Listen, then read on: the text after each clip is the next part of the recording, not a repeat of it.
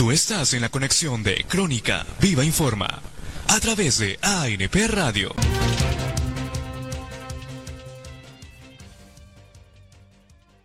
En estos tiempos es difícil ser mujer agricultora, pero no tenemos otra opción.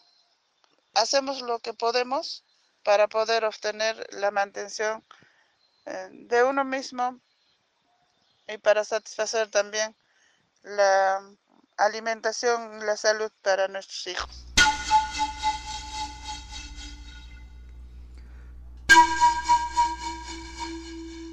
En el Perú, más de dos millones de mujeres trabajan en el campo. Mi nombre es Marisol Medrano Peña. Tengo 55 años. Me dedico a producir hortalizas, animal, crianza de animales menores como son la gallina, los cuis. Vivo en la comunidad de Carcatera, en la región de Apurímac, en la ciudad de Bancay.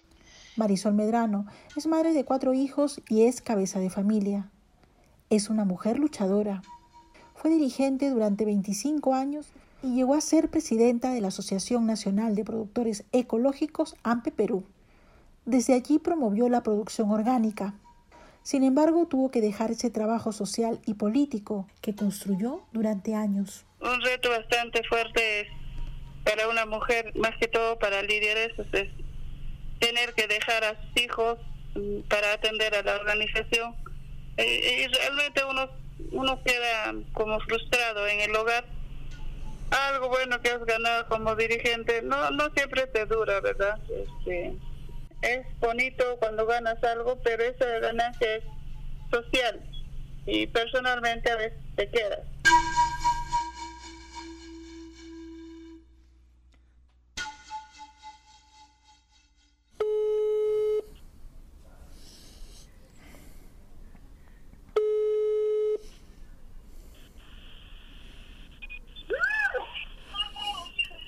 ¿Aló?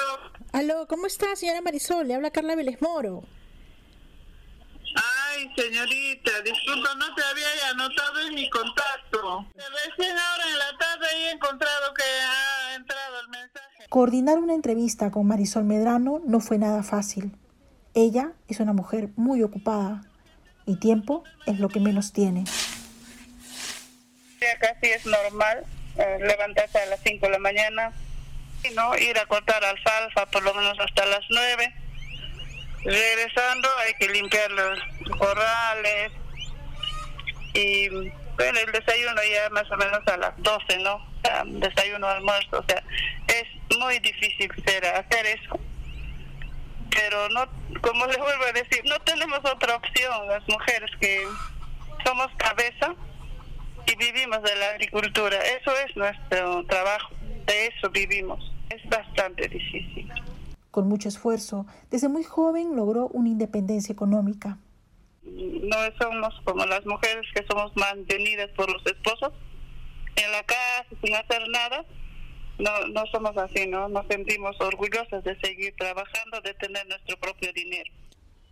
Marisol es quien para la olla en casa, pero hoy, como muchos peruanos, está sobreviviendo. Antes de la pandemia era un poco más fácil porque podíamos llevar nuestros productos a la feria, a los mercados locales. Bueno, hoy en día no se puede. Es más difícil porque como mujer que tenemos muchas cosas, muchas actividades que realizar, no, no, no podemos llevar al mercado fácilmente. Tenemos que esperar nuestro turno pues me siento como atada, ¿no? No se puede llevar productos libremente, eh, tampoco hay mucha movilidad para poder hacerlo.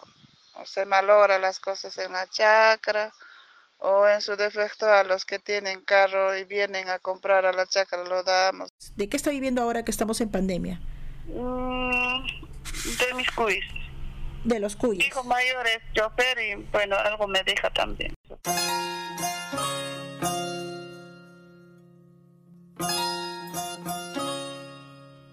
Sin embargo, a pesar de estos tiempos difíciles, Marisol se muestra aliviada al saber que le ofrece lo mejor a su familia. Con lo único que te queda satisfecho es que eh, si tienes alcanza la parcela de todo un poco, verduras, granos, entonces eh, comes pues este, algo sano.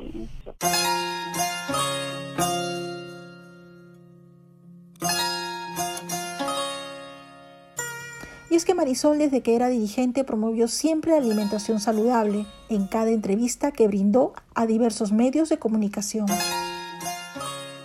Bueno, tenemos la espinaca nativa como el atajo, el yuyu, el berros, tenemos hierbas, hierbas aromáticas, medicinales, em, por ejemplo la ortiga, ¿no? Es, eh, es muy conocido como algo para hacer asustar a los niños, ¿no? Pero no es así, es, con eso no se asusta a los niños, con eso se alimentan.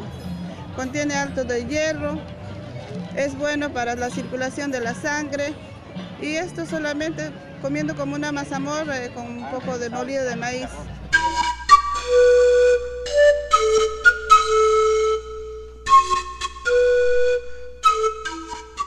Marisol recuerda sus días de dirigente. Hacíamos ferias, eran parte, parte de la mistura, todo eso se ha trabajado bastante como quien hace visibilizar lo que es la producción orgánica ecológica.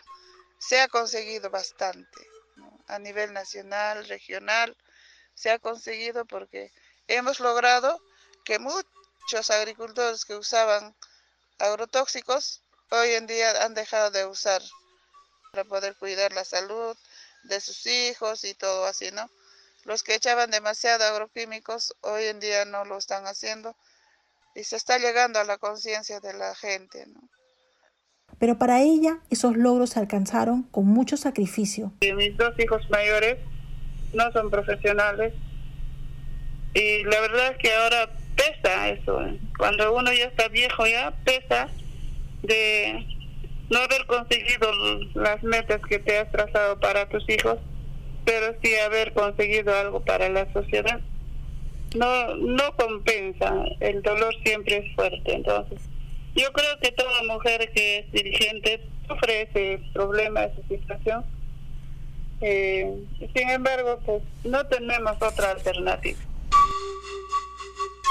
Marisol hoy siente que hay tanto por hacer pero ella ya no está en esa lucha activa. De alguna manera las, uh, las autoridades reconocen a los que somos este, líderes así, nos dan algunas, uh, como quien dice, ¿no? Este, una estimulación de llamarnos a una reunión, pero una mujer agricultora común y corriente que trabaja día a día en su parcela, no, nosotros no vemos casi nada de parte de nuestras autoridades, ¿no? Eh, a nadie. Si bien trabajamos como agricultoras, es porque necesitamos trabajar, pero nos damos nosotros mismos nuestro trabajo. Las cifras de la situación de la mujer agricultora no son muy alentadoras. Según la encuesta nacional de hogares del 2018, del total de campesinos que trabajan la tierra, el 80% de propietarios son hombres y solo el 18% está en manos de las mujeres. En la zona rural, el 17% de las mujeres que trabajan en el campo reciben una remuneración, el resto no. Si hablamos de representatividad de la mujer en los diferentes espacios de gobierno, solo el 7% de mujeres ocupa cargos comunales en el país. Liz Meléndez, directora del Centro de la Mujer Peruana, Flora Tristán, nos comenta sobre el impacto de las desigualdades de género en la participación política de la mujer. Impactan tanto en la medida en que tienen menos tiempo para poder dedicarse a, a sus candidaturas o a el análisis político, o a, eh, porque están todavía, eh, no hay una corresponsabilidad en las labores de cuidado de la casa, pero también en los estereotipos de género que se ciernen contra las mujeres que están eh, candidateando o que están en las esferas públicas y políticas y que llevan a que se ejerzan una serie de situaciones de violencia o de eh, falta de o, que se les, eh, se les pretenda colocar como con falta de legitimidad, se les ataque constantemente, se les culpe o se, eh, o, se crea que no son capaces de desarrollar determinadas funciones, ¿no? Y eso tiene todo que ver con los estereotipos de género, que es algo que se tiene que enfrentar en nuestra sociedad, porque es sumamente fundante los estereotipos y los roles de género de la desigualdad y, por supuesto, de la violencia. Para Liz Meléndez de Flora Tristán, los estereotipos terminan generando discriminación. Por eso es muy importante desentrañar estos estereotipos de género que se encuentran no solamente en, en, jueces, en fiscales, en la ciudadanía en general, que, por, ejemplo, eh, analizan los casos de violencia, sino también en, en, quienes están en las esferas políticas y reproducen estos estereotipos para deslegitimar la participación de una persona, para restarles legitimidad frente a la ciudadanía, para dudar de sus capacidades, para eh, insultarla muchas veces, ¿no? Incluso vamos a ver como muchas veces mujeres que están en, en las esferas políticas, se, y lo hemos visto, ¿no? Eh, desde los ejemplos más grandes de las esferas políticas más grandes, digamos, del gobierno central hasta las eh, esferas políticas más locales, más comunitarias, en donde eh, si las mujeres tienen hijos, eh, se les se cuestiona si van a tener el tiempo suficiente para dedicarle a determinado cargo, o si no tienen hijos, se empieza a dudar de por qué no tienen hijos, ¿no? O sea, este tipo de situaciones que no suele pasar con los hombres, ¿no? Y que tiene que ver con los estereotipos de género de eh, las madres, de las mujeres como madres, cuidadoras, ¿no? responsables únicas de la crianza, ¿no? que es algo eh, que, que, se tiene que erradicar para erradicar la violencia también. ¿no?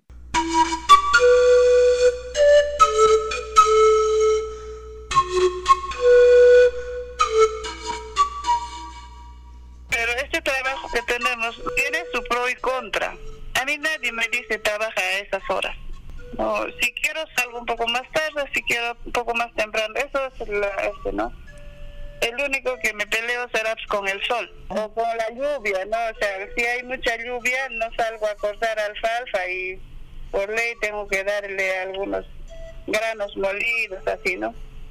Eh, si solea mucho, tengo que levantar un poco más temprano y y cortar en alfa, la alfalfa hasta que el sol caiga un poco fuertecito y, irme a la casa, ¿no?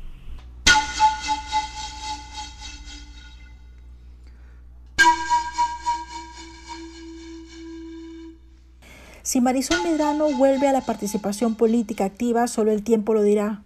Por el momento se ha trazado otras metas que cumplir.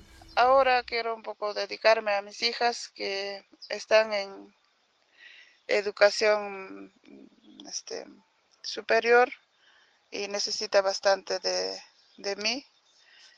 Y no quiero dejarlos por nada. Y por esa misma necesidad me dedico a hacer crianza de animales menores un poco más fuerte. Eh, y no dispongo de tiempo. Mi trabajo es más fuerte. Eso será un poco más hasta que mi hija salga profesional. Y es que muchas mujeres como Marisol terminan abandonando lo que les ha costado conquistar, más aún en un sector como el agrícola, donde la igualdad de género está muy lejos de alcanzarse. ¿Y no extraña ser dirigente? ¿Que si no extraño? ¿Extraña ser dirigente o no? Mm, me, eh, bueno, me duele decirte que sí le extraño, pero debo ver por mis hijos. Carla Vélez Moro, ANP Radio. Señora Marisol, muchas gracias. Gracias a usted por escucharme y por, por, hacer, por expresar mis sentimientos.